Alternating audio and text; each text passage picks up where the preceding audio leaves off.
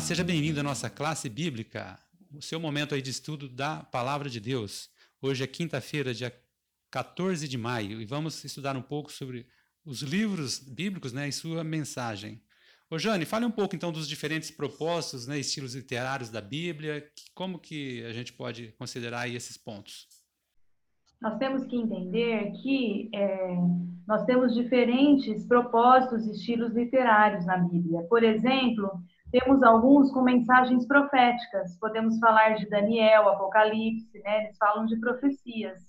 Outros foram compilações, como Salmos. Existem também livros históricos, como primeiro e segundo a Reis, e ainda há cartas que foram escritas várias igrejas, como o apóstolo Paulo escreveu e outros autores, Tiago, Pedro, João. E quando a gente busca entender o significado da mensagem de um livro, é importante a gente entender a autoria e o contexto. Né? É, podemos falar, por exemplo, que os primeiros cinco livros, pelos estudos, foram escritos por Moisés. E isso foi confirmado por Jesus e outros apóstolos. Mas tem alguns livros que os autores não foram identificados, como, por exemplo, Esther e Ruth, e também Samuel e Crônicas. Então, alguns deles não foram identificados. Então, há diferentes estilos literários e formas que a Bíblia foi escrita. Agora o Daniel. Daniel, fala um pouco então dessa sequência de livros, o fato de Moisés ter escrito o primeiro. Isso, perfeito. O livro de Gênesis, ele é fundamental como histórico, né, das ações de Deus e da criação ao período patriarcal, né, e foi escrito antes de Êxodo. Então, hoje, o estudo é sobre os livros da Bíblia, né? são um total de 66 livros, né? eles são importantes. É, portanto, não conseguiremos aqui hoje analisar todos aqui, né? É, mas vou dar alguns exemplos aqui para poder nós entendermos melhor. Então, vamos falar aqui no caso de Gênesis, né? É, escrito por Moisés durante a viagem para Canaã. É, é, o livro é, dos começos da criação do universo, né? É, da Terra é, com sua vida na humanidade. E ele é também o livro que institui o sábado junto é, da sua criação, né? Mas o Êxodo é, será concedida, mas do Êxodo será concedida a lei escrita em tábuas de pedra, né? E o Êxodo é o livro da vitória sobre o Egito, né? E o poder de Deus, né? É, da viagem dos israelitas pelos desertos e a miraculosa proteção de Deus é, no trajeto até a chegada à conquista da Terra Prometida. E esse é um livro onde Deus se manifesta de modo mais intenso na Bíblia, é, ou seja, ele é, que se revela protegendo o seu povo, né?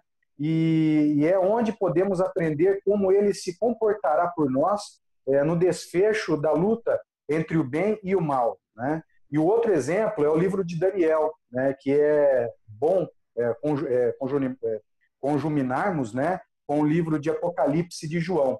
Esses são os livros que explicam o desenrolar da história sobre o olhar e comando de Deus. Né? Então, é, por eles podemos saber o que Deus vai fazer, é, pois são livros proféticos. É, por eles podemos também conhecer a história ao longo deste, de, desde Daniel até os nossos dias, né?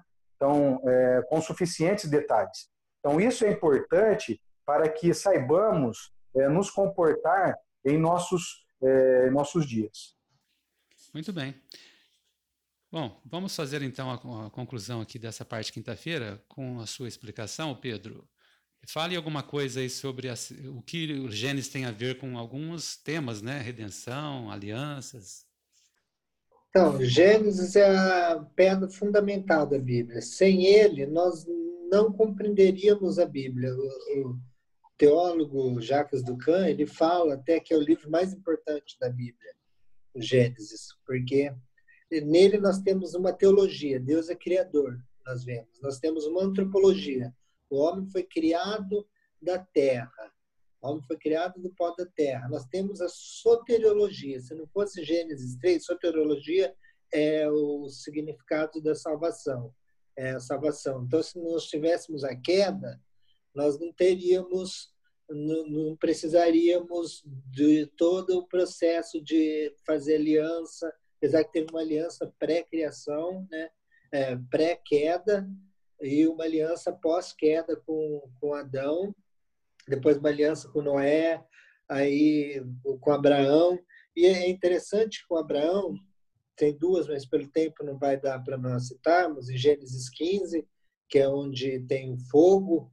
É interessante pesquisar por que é, acontece isso.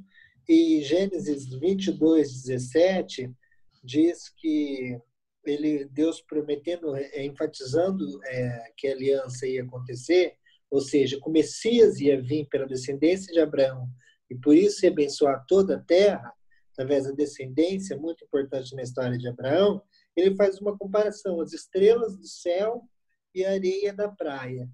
E é muito interessante, só para finalizar, o por, por que, que ele faz essa comparação, Deus faz, como as estrelas do céu e a areia da praia. Tem um significado nisso, que é bem interessante. Areia, as estrelas, areias do, do, da praia significa descendência de Abraão no sentido da carne, ou seja, todos os descendentes de Abraão, judeus, seriam os descendentes de Abraão, o Messias, os hebreus, tá? os judeus. São até a época de Cristo, né? os descendentes de Abraão, como areia, pequeno. As estrelas do céu, que tem bem mais do que areias na terra.